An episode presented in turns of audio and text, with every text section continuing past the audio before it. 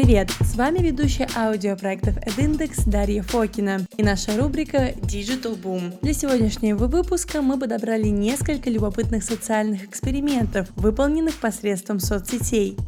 Подкаст EdIndex выходит при поддержке новостного агрегатора СМИ-2. Исследованием самого себя человек занимается на протяжении всей жизни. Физиология, психология, социология. Мы любопытны себе во всех проявлениях. С возникновением социальных сетей подобные опыты только участились. Причем теперь мы периодически проводим эксперименты, даже не ставя друг друга в известность. Мы подобрали 10 интересных кейсов экспериментов в социальных сетях, о котором расскажем вам сегодня. Эксперимент «Розыгрыш». Страшилки от следователей полиции о том, как преступники вычисляли жертв по статусам в социальных сетях, никак не повлияли на уменьшение активности людей в Фейсбуке, ВКонтакте, Инстаграме и прочих. Мы продолжаем инстаграмить фотографии с последней бурной вечеринки даже после предупреждения от хедхантеров и игнорируем опыт незадачливых пользователей, уволенных после очередного компрометирующего твита или поста на Фейсбуке. Эксперимент американского актера Джейка Вейла, проведенный в конце 2013 года, едва ли отличается оригинальностью. Аналогичных опытов было великое множество. Просто этот был заснят на видео и выложен на Facebook. Оттуда его и распространили по интернету поклонники комедианта. Замысел был прост. При помощи различных соцсетей и приложений, позволяющих зачекиниться, актер вычислял людей, находившихся поблизости, а затем узнавал подробности их личной жизни при помощи аккаунтов социальной сети. Затем он подходил к этим людям и буквально огорошивал их своими познаниями. Он знал их имя, день рождения, места недавних путешествий и даже кличку любимой собаки. В конце концов, испытатель признавался, что не обладает экстрасенсорными способностями, а просто используют лишь часть того, что могут рассказать о своих пользователях учетные записи на Фейсбуке, Инстаграме и Твиттере. Однако, судя по реакции, едва ли это сделает случайных подобных более осторожными. Эксперимент, кстати, вы можете посмотреть на нашем сайте edindex.ru podcast. Переходим ко второму эксперименту, эксперименту скандалум. Этот эксперимент на Фейсбуке пока лидер в рейтинге самых резонансных и скандальных. Совместно с Корнельским университетом и Университетом Калифорнии крупнейшая социальная сеть провела опыт по эмоциональному заражению. В ходе исследования было искусственно смодерировано почти 700 тысяч учетных записей. Части пользователей во френд-ленте новостей показывались только позитивные записи, а другой, напротив, лишь грустные. В результате юзеры с друзьями-оптимистами сами стали чаще писать веселые сообщения. Те, кто получал негативную информацию, оставляли более меланхоличные записи. Как только информация об опыте просочилась в прессу, на Facebook обрушился град исков от пользователей, считающих такую манипуляцию противозаконной. Большинство из них возмутило даже не эмоциональная, а информационная уязвимость их аккаунтов. В интернете тут же появились истории о том, что подобные опыты соцсеть ставят не впервые, а предыдущие были проведены самим ФБР. Впрочем, подтверждения подобные заявления не получили, а Марк Цукерберг, в свою очередь, э, хоть и извинился, но не исключил, что и в будущем его компании будет проводить подобные исследования. Теперь время любовного эксперимента. Ложь во благо. Примерно так можно описать эксперимент, проведенный в 2015 году сетью для знакомств OkCupid. После ответов пользователей на ряд вопросов на своих личных страницах, сайт присваивал им определенный рейтинг, согласно которому определял совместимость партнеров. Впоследствии каждый из участников сети мог отфильтровать список своих потенциальных знакомств по этому показателю. По статистике получить ответ на личное сообщение от юзера, совместимость с которым составляет 30%, всего 10 шансов из 100, тогда как при совместимости в 60% эта вероятность составляет уже 17%. В руководстве компании летом 2014 года решили проверить, изменится ли эта статистика, если посетители будут думать, что лучше подходят друг другу. Части пользователей специально занизили рейтинг совместимости, а другим завысили. Эксперимент сработал в обоих направлениях. Вероятность коммуникации между людьми, которые верили, что они более совместимы, чем это было на самом деле, выросла на 5%. И наоборот, совместимые на 90% юзеры прекращали общение в 7% случаев, увидев, что меньше подходит потенциальному партнеру. Эксперимент случайный. Несколько лет назад Лука Мария Аелло и еще несколько сотрудников Туринского университета начали изучать социальную сеть enoi.com, где пользователи обменивались впечатлениями о прочитанных книгах. Чтобы получить доступ к страницам пользователей, исследовательская группа завела себе аккаунт под ником Ledjailo. Примерно дважды в месяц Aiello и Com просматривали страницы участников сети, чтобы узнать, что нового происходит в их жизни. В 2010 году базовые настройки enobi.com изменились, и юзеры смогли видеть гостей своей страницы.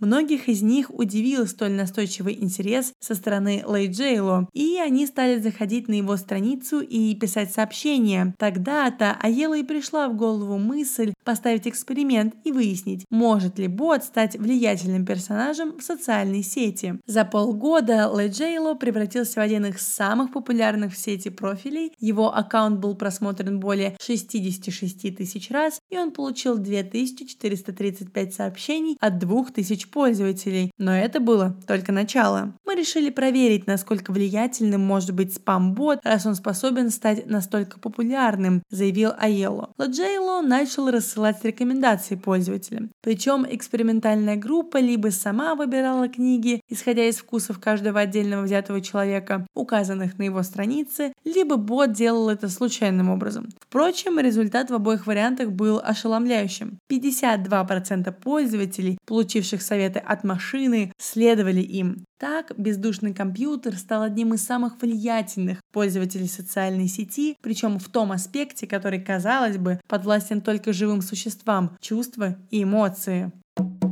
Эксперимент добрый.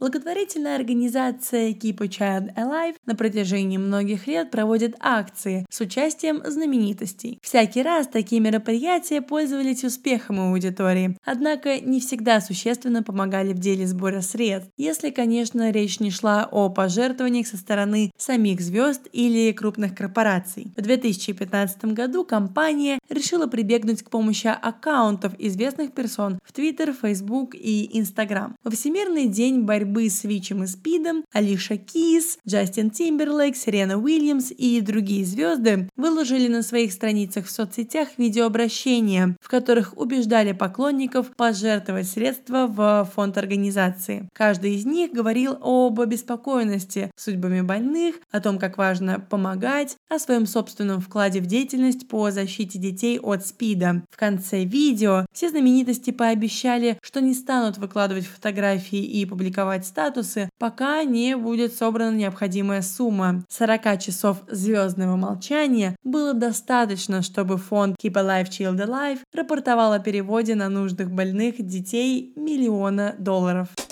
Эксперимент лайковый.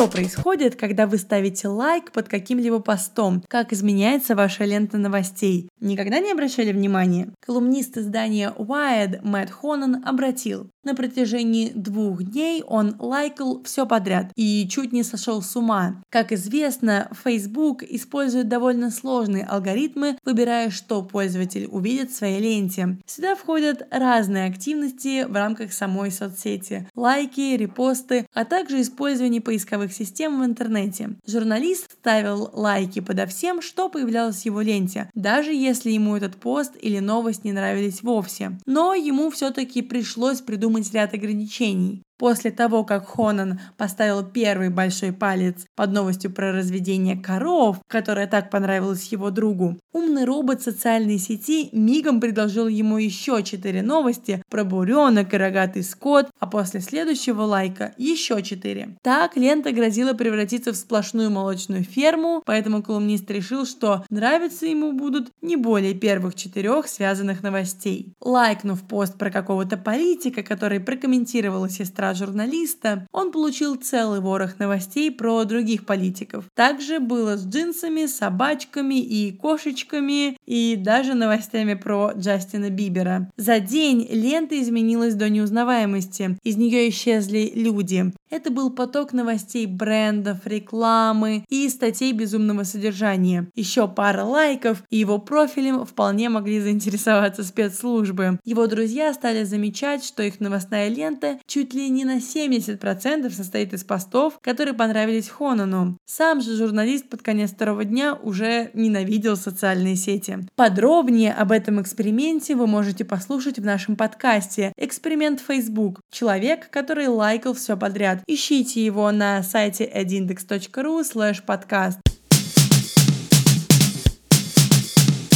Теперь очередь эксперимента пытки. Австралийские ученые провели над любителями социальных сетей еще более кровожадный эксперимент. Они взяли группу самых активных пользователей и разделили ее на две части. Первым разрешалось выкладывать фотографии и публиковать посты, а вторые могли только за этим наблюдать. Уже через два дня у второй компании появились признаки дискомфорта и раздражения. На следующем этапе исследования выкладывать в сеть разрешалось уже все, что угодно и в любых количествах. Вот только половине участников эксперимента не приходило никаких откликов. Настройки их аккаунтов были изменены таким образом, что они перестали получать лайки и комментарии к своим публикациям. Причем при проведении второго опыта в список пользователей пользователей, которые не видели отклики на свои посты, были включены как те, кто в первом случае имел полную свободу слова, так и те, кому было запрещено писать сообщения. В результате эксперимента выяснилось, что представители обеих подгрупп, находившихся в лайковом вакууме, чувствовали себя обездоленными и одинокими, а у некоторых наблюдались даже первые признаки депрессии.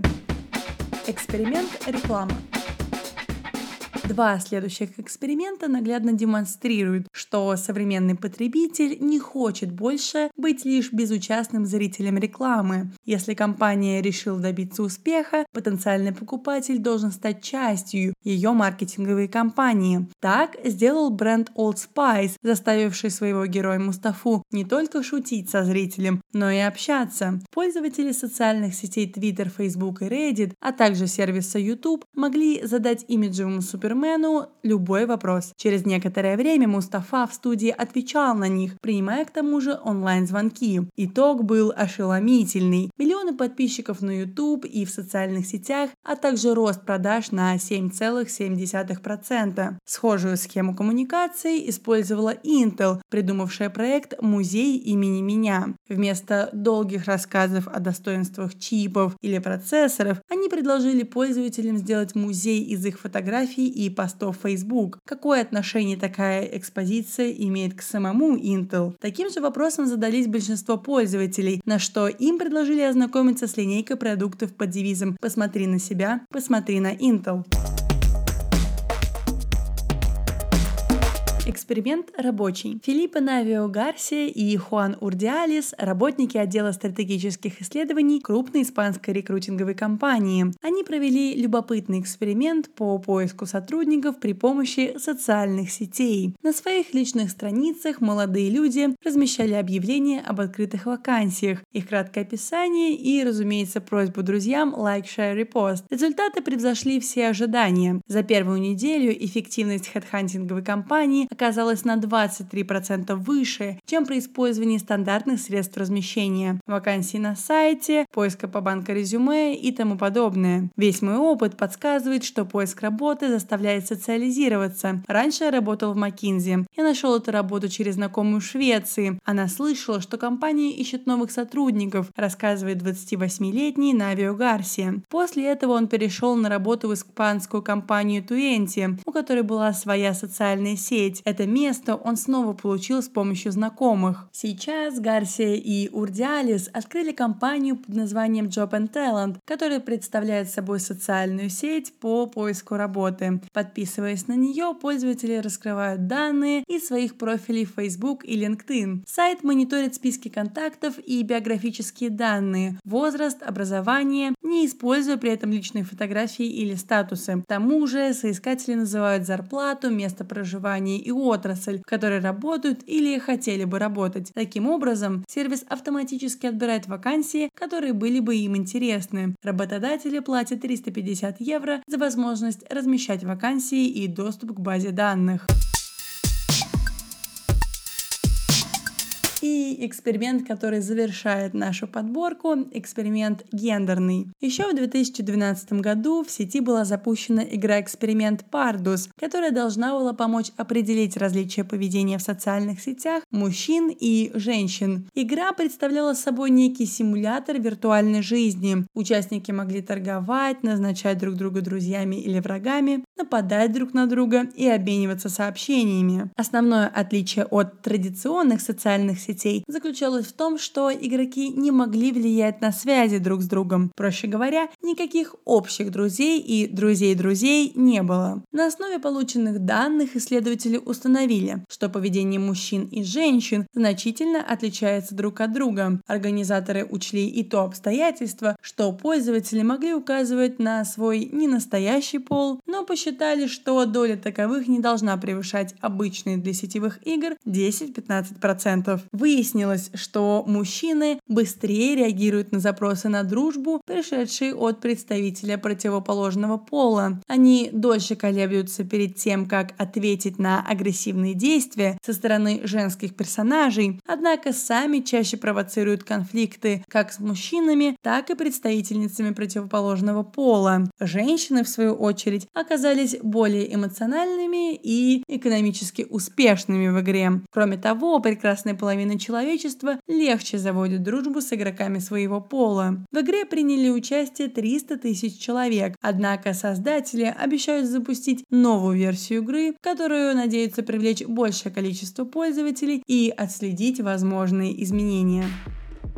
Подкаст TED выходит при поддержке новостного агрегатора СМИ-2. А над созданием подкаста работали Дмитрий Борисов, Есения Асадулина, Дарья Фокина, Татьяна Науменко и Таша Ишназарова. Текст Марии Марковой. До встречи в эфире.